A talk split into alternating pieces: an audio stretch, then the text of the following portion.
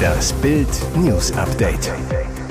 Heute ist Montag, der 22. August und das sind die Bild meldungen Paniktiefflug von Russenhelikopter auf der Krim. Neue Schockzahlen. Gaspreis steigt um fast 1000 Prozent. Keine Abfindung für Skandalintendantin. Schlesinger wird fristlos gefeuert.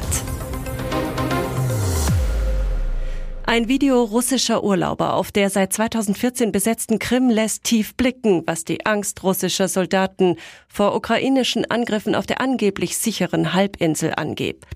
Das Video vom Wochenende zeigt einen russischen Armeehubschrauber vom Typ Mil Mi-8, der in halsbrecherischer Flughöhe von nur 10 Metern genau über dem mittlerweile halb leeren Strand fliegt. Der Mi-8 verschießt sogenannte Flares, also Täuschkörper, die eine möglicherweise anfliegende Rakete in die Irre leiten und auf das Abwehrgeschoss umlenken sollen. Im Video schießt der Helikopter alle zwei Sekunden einen Täuschkörper in Richtung Meer. Doch auch hier schwimmen Badegäste, schnorcheln, tauchen ohne etwas Böses zu ahnen. Träfe sie einer der Täuschkörper, wäre das lebensgefährlich, denn die über 1000 Grad heißen Geschosse verlieren selbst im Wasser erst nach und nach ihre Temperatur. Offenbar nehmen die russischen Soldaten das Risiko aber in Kauf. So groß ist ihre Angst vor ukrainischen Angriffen, nachdem in den letzten zwei Wochen Waffendepots, Militärflughäfen und sogar das Hauptquartier der Schwarzmeerflotte zum Ziel ukrainischer Angriffe wurden.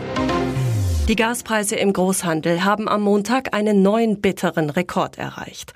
Eine Megawattstunde Gas kostete 282 Euro. Mitte August 2021 wurden dafür 26 Euro fällig, wie Check24 mitteilt. Ein Plus von fast 1000 Prozent. Steffen Suttner, Geschäftsführer Energie bei Check24, warnt Verbraucher, wenn die bereits vor der Krise beschafften Energiemengen der Energieversorger verbraucht sind, werden sie zu den aktuellen Rekordpreisen an der Börse einkaufen müssen. Immerhin, die Gasversorgung in Deutschland ist laut Bundesnetzagentur im Moment stabil. Die Versorgungssicherheit sei derzeit weiter gewährleistet. Der Gesamtspeicherstand in Deutschland liegt bei 79,5 Prozent. Auch die Strompreise sind an der Strombörse seit Wochen auf Rekordhoch. Und diesen Montag war Strom so teuer wie noch nie. 571 Euro wurden für eine Megawattstunde fällig. Am gleichen Tag im Vorjahr kostete eine Megawattstunde lediglich 77 Euro, also ein Plus von 642 Prozent. Zwar brachte die Abschaffung der EEG-Umlage zuletzt eine leichte Entlastung beim Strompreis, mittelfristig müssen sich Verbraucher aber auf weiter deutlich steigende Preise einstellen, sagt Suttner.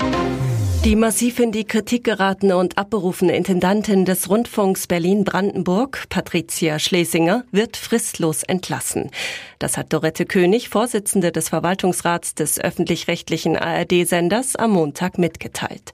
Nach Bildinformation stimmte der Rat mit 6 zu 1 dafür, dass Schlesinger keine Abfindung und auch kein Ruhegeld bekommen wird. Das heißt, kein Cent bis zum Pensionsbeginn und danach keine Rente für ihre Zeit an der Spitze des RBB. Ihre Pensionsansprüche aus jahrzehntelanger Arbeit beim NDR behält sie aber. Besonders pikant, der RBB behält sich Schadenersatzforderungen gegen seine frühere Intendantin vor. Schon vergangenen Montag hatte der RBB Rundfunkrat die Skandalintendantin mit sofortiger Wirkung abberufen. Damit war die Vertragsauflösung formal in die Wege geleitet worden. Offizieller Grund für die Abberufung der Intendantin ein privates Abendessen mit der Berliner Polizeipräsidentin Barbara Slowik, das sie den Sender bezahlen ließ. Bild hatte es aufgedeckt. Schwere Vorwürfe nach dem Tod des dreijährigen John. Ein Tag, der zum Albtraum werden sollte und bis heute quälende Fragen aufwirft. An jenem 4. August war das Freibad im sächsischen Bad Düben brechend voll. Die alleinerziehende Susanne D. hatte an diesem brütend heißen Donnerstag nicht nur ihre sechs Kinder, sondern auch die älteste, schon erwachsene Tochter und deren Freund dabei. Gegen Abend war John plötzlich verschwunden. Die Mutter lief durchs Bad, sah Kinder, die mit Johns Schwimmflügelchen auf der Wiese Fußball spielten und hörte plötzlich eine Frau schreien, da treibt ein Junge im Wasser. Es war John. Die Mutter zog ihn aus dem Schwimmerbecken, versuchte verzweifelt, ihn wiederzubeleben. Zu diesem Zeitpunkt übernahm kein Rettungsschwimmer, sagt ihr Anwalt. War man unterbesetzt? Unter den Badegästen seien immerhin zwei Ärzte gewesen, die die panische Frau ablösten. Doch währenddessen soll Chaos um die Zuständigkeiten geherrscht haben. Auch weil die Notrufe in Sachsen und im angrenzenden Sachsen-Anhalt eingingen. Die Helfer sollen erst nach über einer halben Stunde ins Bad gekommen sein, weil die Zufahrtswege versperrt waren, schildert der Anwalt. Vier Tage nach dem Drama, am 8. August, stellten die Ärzte die Geräte ab. John starb im Krankenhaus. Seine Organe wurden gespendet, damit sein Tod nicht nur sinnlos war. Kaum zu fassen. Weil ein Mann nicht mit seinem Hund klarkam, ertränkte er ihn im Mai qualvoll in einem Teich. Jetzt wurde er verurteilt. Ein Paar ging gerade an einem Teich bei Niepas im Landkreis Vorpommern-Rügen spazieren, als sie den an der Wasseroberfläche treibenden Kadaver entdeckten und die Polizei alarmierten. Die Polizisten suchten daraufhin öffentlich nach dem Täter und verbreiteten Fotos von Tier und Tatort. Tatsächlich konnte der aus der Region Stralsund stammende Mann durch Zeugenhinweise ausfindig gemacht werden. Beim Prozesstag vor dem Amtsgericht Stralsund räumte er am Montag seine bisher geleugnete Tat ein. Angeblich konnte er das aggressive Tier nicht händeln. Und weil er sich nicht anders zu helfen gewusst habe, befestigte er einen Stein an der Leine des Tieres und versenkte den Bulldoggen-Mischling. Das Gericht verurteilte ihn zu acht Monaten Haft auf Bewährung. Und jetzt weitere wichtige Meldungen des Tages vom Bild Newsdesk. Diese Woche gibt es Schwitzalarm. Diplom-Meteorologe Dominik Jung sagt zu Bild, im Westen bekommen wir schon heute die ersten Temperaturen über 30 Grad Celsius. Die höchsten in Deutschland erwarten wir Mittwoch bis Freitag mit Höchstwerten bis 35 Grad, im Bereich Nordrhein-Westfalen bis Baden-Württemberg und Teilen Hessens und in Berlin-Brandenburg. Nachts haben wir Temperaturen in Ballungsräumen, die kaum unter 20 Grad gehen. Wetterexperten sprechen dann von tropischen Nächten. Einzige Ausnahme ist der äußerste Osten. Dort tauchen Regenwolken auf durch ein Tief über Polen. Tropennächte und Trockenheit. Auslöser der Wärmewoche Hoch Piet. Es liegt über Skandinavien und sorgt bei uns für trockenes, sonniges Wetter. Jung sagt, zugleich kommen aus Südwesteuropa, aus dem Mittelmeerraum heiße Luftmassen zu uns geströmt. In Deutschland könne es sogar wärmer werden als auf den Balearen. Zum Glück gab es vergangene Woche stellenweise viel Regen, der auch Flüsse ansteigen ließ.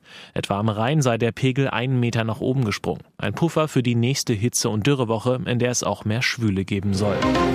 Im Sturm wirbeln die Bayern wie ein Tornado und glänzen mit ihrer Flexibilität. In Sachen System heißt es in dieser Saison aber Schluss mit den Experimenten. Nachdem Julian Nagelsmann in der vergangenen Saison gerne die taktische Grundausrichtung änderte, haben die Bayern nun ihre Erfolgsformation gefunden. Sie lautet 4-2-2-2. Vor der Viererkette, die in Bochum auch nach dem kurzfristigen Ausfall von Alfonso Davies vom Trainer gewählt wurde, sichern zwei Spieler in der Mittelfeldzentrale ab. Joshua Kimmich und Marcel Sabitzer. Davor herrscht gewollte Anarchie. Vier Offensivspieler dürfen sich flexibel und frei bewegen. Angriffsspektakel und Systemtreue, das sind die Komponenten des Bayern-Erfolgs. Und diese erinnern an die Trippeljahre 2013 und 2020. Denn da hatten Jupp Heinkes bzw. Hansi Flick damit Erfolg, ein festes System eine ganze Saison durchzuziehen. Die Spieler gewöhnten sich daran, fühlten sich wohl und kamen so zu absoluter Bestform. Nach dem Erfolg in Bochum und den harten Trainingswochen zuletzt zeigt sich Nagelsmann nun sogar gnädig. Nach Bildinformationen wurde das Training heute gestrichen, auch morgen ist frei. Ab Mittwoch bereitet sich der FC Bayern dann auf den nächsten Gegner Mönchengladbach vor, ganz sicher im 4-2-2-2-System. Ihr hört das Bild News Update mit weiteren Meldungen des Tages. Autobahnalbtraum zwischen den Orten Hasete und Assel nördlich von Hildesheim. Ein Mann schleuderte frühmorgens einen 40 Kilo schweren Gullideckel auf die A7. Der Brocken durchschlug die Windschutzscheibe eines fahrenden Autos, verletzte zwei Menschen aus Baden-Württemberg. Den Fahrer schwer und seine Beifahrerin lebensgefährlich. Inzwischen stabilisierte sich der Zustand der Frau. Auch auf die andere Fahrbahn Richtung Norden hatte der Täter einen Gullideckel und Steine geworfen, vier Autos beschädigt. Wie durch ein Wunder wurde niemand verletzt. Samstagnachmittag dann Zugriff. Einsatzkräfte nahmen einen Mann aus dem Landkreis Hildesheim fest. Laut Hildesheimer Allgemeiner Zeitung soll er die Behörden schon seit Jahren beschäftigen, wegen zahlreicher Delikte vorbestraft sein. Er soll Diebstähle begangen, aber auch schon Taten mit Gullideckeln auf dem Kerbholz haben. Innere Stimmen hätten ihm die Taten befohlen. Ein Richter erließ am Sonntag Haftbefehl wegen versuchten Mordes. Lauter Weckruf vom Telekom-Chef.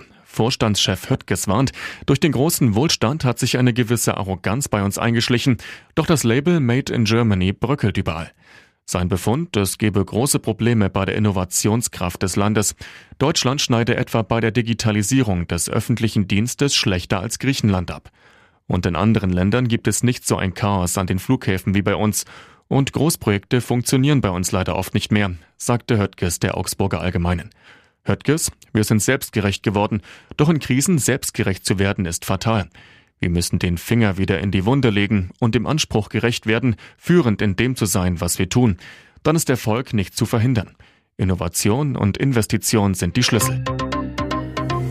Hier ist das Bild News Update. Und das ist heute auch noch hörenswert. Union beantragt Sondersitzung im Finanzausschuss. Bundeskanzler Olaf Scholz wird den Steuerskandal bei der Hamburger Warburg Bank nicht los. Seine Strategie des Gedächtnisverlusts beim Zeugenauftritt vor dem Untersuchungsausschuss des Hamburger Parlaments war unglaubwürdig und lebensfremd, moniert Thorsten Frei, parlamentarischer Geschäftsführer der Unionsfraktion. Alle Indizien deuten auf eine politische Einflussnahme im Steuerfall Warburg hin, so frei. Seine Fraktion beantrage jetzt eine Sondersitzung des Finanzausschusses im Bundestag.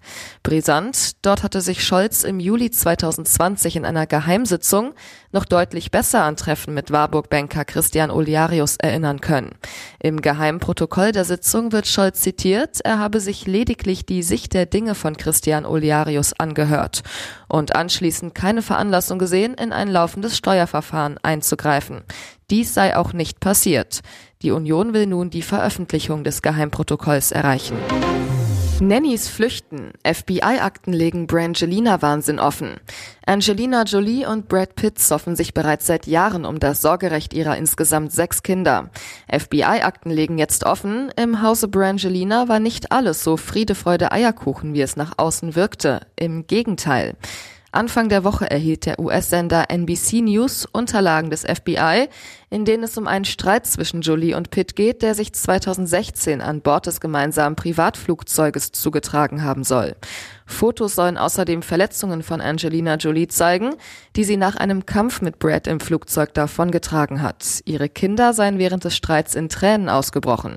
Es sind Zeugnisse einer tief zerrütteten Familie. Dass die harmonische Familienfassade nur aufgesetzt war, bestätigten auch Nannies. Die äußerten sich bereits 2016 zum Chaoshaushalt bei Pitt und Jolie.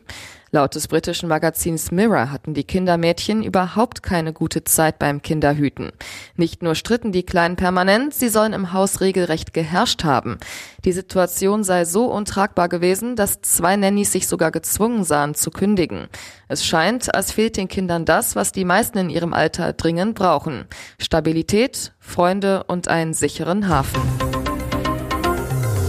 Weitere spannende Nachrichten, Interviews, Live-Schalten und Hintergründe hört ihr mit Bild TV Audio. Unser Fernsehsignal gibt es als Stream zum Hören über TuneIn und die TuneIn-App auf mehr als 200 Plattformen, Smart Speakern und vernetzten Geräten.